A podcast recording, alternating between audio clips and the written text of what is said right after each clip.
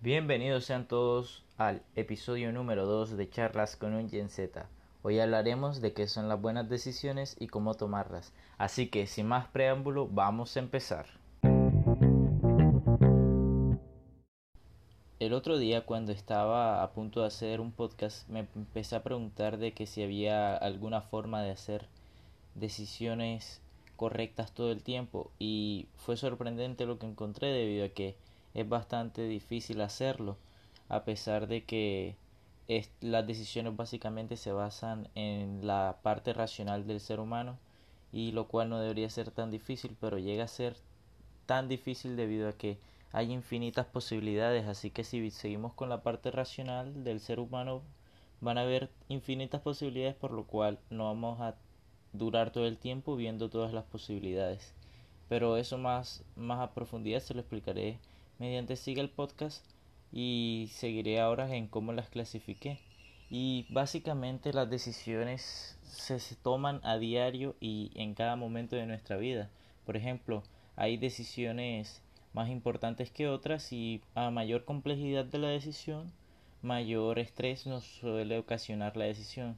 Por ejemplo, eh, las decisiones las tomamos todo el tiempo en el momento en el que decidimos qué ropa ponernos, qué desayunar, si hacer ejercicio, si esas serían algunas decisiones bastante sencillas que no nos puede, o sea, no nos ocasiona ningún clase de estrés, pero las decisiones un poco ya más más estresantes son las que suelen incluir a gente de nuestro alrededor, incluye nuestro trabajo, entre otras. Por ejemplo, un ejemplo sería eh, qué inversión hacer ahora en, este, en esta crisis.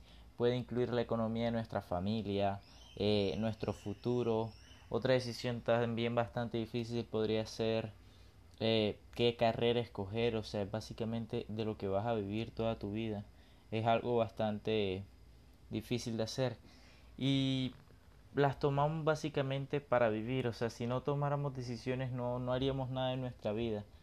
Y hay algunas decisiones que las tomamos inconscientemente y otras conscientemente. Lo favorable sería que todas las decisiones fueran conscientes, pero no, no siempre son así, algunas son inconscientes. Aunque las inconscientes las son llamadas así porque hay veces que no requieren de nuestra importancia. La decisión de que nuestro corazón palpite es inconsciente debido a que nos ahorraría tiempo y también nos salva. Por ejemplo, si nosotros dijéramos corazón tienes que palpitar a lo que nos fuéramos a dormir estuviéramos muertos. O sea, tiene su aquel esa complejidad de decisiones importantes e, y conscientes e inconscientes, perdón. Y básicamente después de investigar varios varios blogs, varias noticias y cosas así de psicología, he llegado a la conclusión de que la definición de una buena decisión es, es esa decisión la que le ponemos tanto cuidado a todos los factores relevantes de nuestra vida. Por ejemplo, si vamos a hacer un factor estilo de inversión, vemos los factores tanto a corto plazo como a largo plazo y más relevantes porque si nos ponemos a ver todos los factores eh, irrelevantes podríamos durar todo el día viendo los factores. Así que no es la idea. Decidir o sea tomamos decisiones cuidadosamente pero no infinitamente. Así que las decisiones también deben incluir nuestra filosofía de vida, es decir, que si, o sea, que va bajo nuestra ética, incluir todos los factores de nuestra ética, entre otras cosas, eh, nuestros valores y no tanto solo de nosotros, sino que además eh, incluya o logre encajarse a la vida de los demás. Y en caso de que no encaje explicárselo de una forma bastante sencilla. Y que afecte tanto a corto plazo como a largo plazo. Para mí eso es una buena decisión. Y como venía explicando anteriormente, las buenas decisiones deben tomarse bajo el raciocinio, es decir, bajo la racionalidad de una persona. La racionalidad significa cuando nosotros pensamos para tomar esa decisión. Y así que he visto algunas acciones que me llamaron la atención para lograr o facilitarnos la toma de decisiones y que sea bastante acertadas. Básicamente podríamos empezar por la toma e identificación del problema. Por ejemplo, si, identificamos el problema ya se nos hace mucho más fácil eh, tomar una decisión y ver los factores que va a tener cada, cada, los factores más relevantes de nuestra decisión.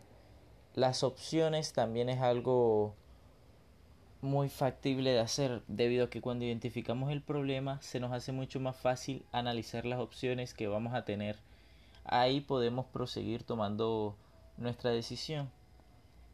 La tercera acción que yo les haría o les diría que hicieran sería la recaudación de información. Esto es bastante importante, por ejemplo, yo para hacer este podcast tuve que reunir información de varios blogs debido a que no puedo ver un solo punto de vista, tengo que ver varios para tomar la decisión más acertada y ver los factores de cada punto de vista. Es algo bastante importante para tomar una buena decisión. Eh, el conocer las posibilidades que estos puntos de vista tienen o las posibilidades que tenemos en caso de escoger X o Y decisión. Eh, como dije, no podemos ver todas las posibilidades debido a que son infinitas, así que ver las más relevantes. Estilo hacer una lista de seis posibles eh, consecuencias o posibilidades que nos traigan tomar X o Y decisión. Así nos haremos como un pequeño esquema de qué nos puede traer esta decisión que tomemos o este camino que tomemos. Eh, la quinta sería conocer nuestras habilidades. El conocer nuestras habilidades, ser conscientes de lo que podemos hacer nosotros es muy importante debido a que esto nos puede facilitar o aclarar más una posibilidad más que otra.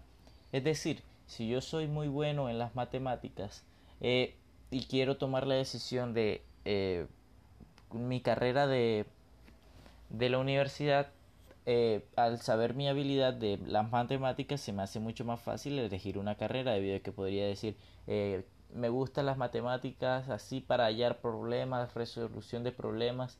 Podría escoger un matemático puro o algo por el estilo, pero si no es mi idea esa, sino que mi, mi posibilidad es ser muy humano, mi habilidad es ser muy humano, podría escoger eh, estilo comunicador social, entre otras carreras que estén relacionadas con esto.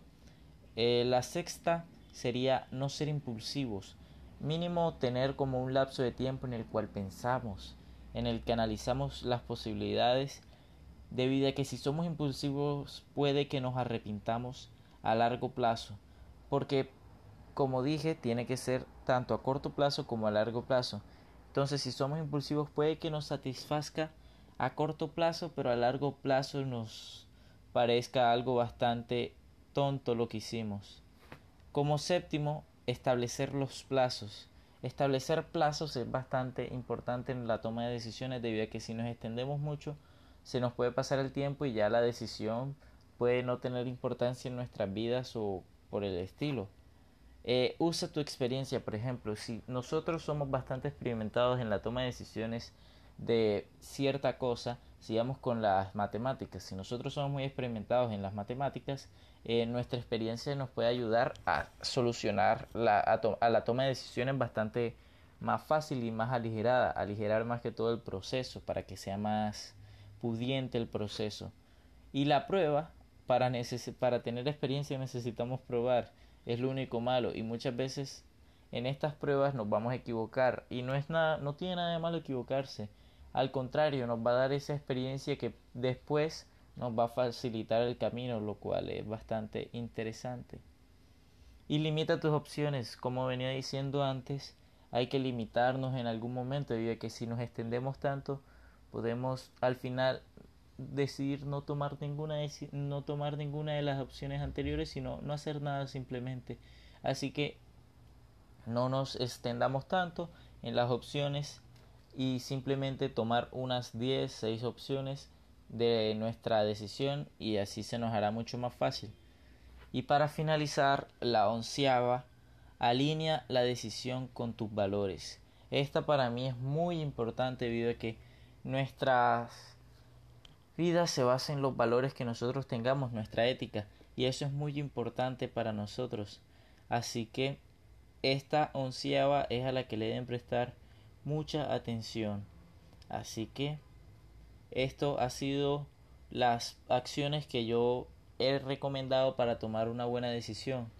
Eh, y esto de las decisiones no es algo que yo me haya inventado aquí de repente, porque en el libro de Padre Rico, Padre Pobre, él al final, en el último capítulo, él te da como unas acciones a tomar para, para seguir con nuestra vida de educador financiero o de, o sea, de tener una buena mentalidad financiera. Y él nos dice en uno de esos pasos que tomemos decisiones. Él dice que la toma de decisiones no solo nos va a estimular nuestro genio financiero, como él lo llama en su libro, sino que también nos va a ayudar a nuestra vida, que nos va a traer muchos beneficios, pero que estas decisiones tienen que ser tomadas con cautela y también tienen que ser tomadas porque no, de nada vale demorarnos y no tomar acción o no tomar esta decisión, no hacer esa acción y luego básicamente no tomaríamos esa decisión. Así que es muy importante tomar las acciones. Así que... Y bueno, hasta aquí ha llegado el podcast de hoy. Espero que les haya sido de mucha ayuda. Y sobre todo muchas gracias por escuchar este episodio. Y si te gustó y no te quieres perder ningún episodio, sígueme en Instagram. Aparezco como el gran cambio con doble A en, en la A del gran. Por ahí estaré avisando cuando saque nuevo episodio. También subo posts en los que los cuales te pueden interesar, así que vas a seguirme. Y siempre recuerda, tu mente puede estar siendo mal utilizada, pero es tu deber de que no sea así. Hasta la próxima.